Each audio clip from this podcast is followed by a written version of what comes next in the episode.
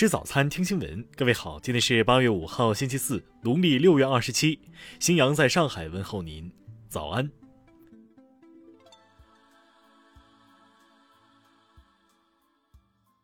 首先来关注头条消息。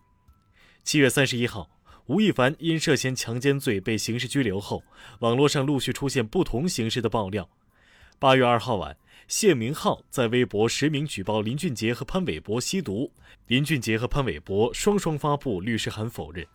三日晚，一组群聊记录在豆瓣、微博、微信等社交平台开始疯传，称吴亦凡被刑拘后供出多位娱乐圈艺人，爆料内容涉及产业链、同伙等内容，还号称有四百个 G 的视频资料。三日深夜至四日晚，聊天记录中提到的包贝尔、范冰冰。井柏然、何炅本人及工作室针对网络所传内容陆续报警。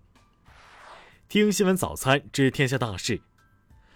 四号十九点零一分，我国用长征六号运载火箭成功将多媒体贝塔试验 A、B 卫星送入预定轨道，发射任务取得圆满成功。今年第九号台风卢碧预计五号中午前后在广东陆丰一带沿海登陆。预计江南东部和南部、华南中东部有大到暴雨，国家防总启动防汛防台风四级应急响应。国家卫健委表示，全国疫情呈现多点发生、局部爆发的态势，要从严从快推进新发现感染者区域协查，个人也要做好防护。七月三十一号，山东烟台莱山区确诊一例新冠肺炎本土病例。八月四号，莱山区区长因疫情防控工作屡责不力被免职。为将进一步研究正面激励措施，鼓励引导企业依法招用妇女，国家税务总局表示，将与财政部等部门密切协作，积极研究储备政策措施。奥运口罩捐赠方发布声明强调，奥运口罩仅捐赠给东京奥运会中国体育代表团使用，在售的所有奥运口罩均为假冒产品。据交通部已指导暂停中高风险区所在城市跨城公交、出租车、顺风车业务。据郑州市通报，截至四号十八点，郑州已累计一百零一人感染新冠病毒。下面来关注国际方面，二十四名俄外交官被指干涉美国内政，同时被要求九月三号前离美。俄议员痛批美方无端指责俄方意在报复俄罗斯，并警告说俄方会采取反制措施。由于阿富汗暴力冲突加剧，拜登政府放松了难民接收资格。不过，这些阿富汗人将需要找到自己的方式离开阿富汗。韩国总统文在寅指示，综合考虑多种因素，与美方就韩美联合军演进行慎重的协商。青瓦台对韩美联演的立场没有发生变化。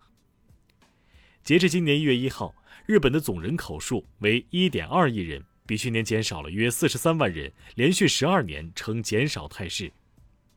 据日媒报道，日本已累计有十二人因被宠物传染而患上蜱虫病，即发热伴血小板减少综合征，其中一人已经死亡。哈佛大学民意调查发现，美国总统拜登的支持率下降到百分之五十二，比六月下降了十个百分点。美国国会骚乱发生七个月后，又有两名负责应对该事件的警察自杀身亡。目前已发生四起警察自杀事件。以色列国防军称，四号中午，三枚火箭弹从黎巴嫩射向葛兰高地，国防军立即用坦克开火回击。目前尚不清楚是谁发射了火箭弹。下面来关注社会民生。三号，扬州一男子因未戴口罩进小区被拦下。不听劝阻，用水果刀划伤他人，已被刑拘。近日，不少商家反映其菜信商圈收款码提现无法及时到账等问题。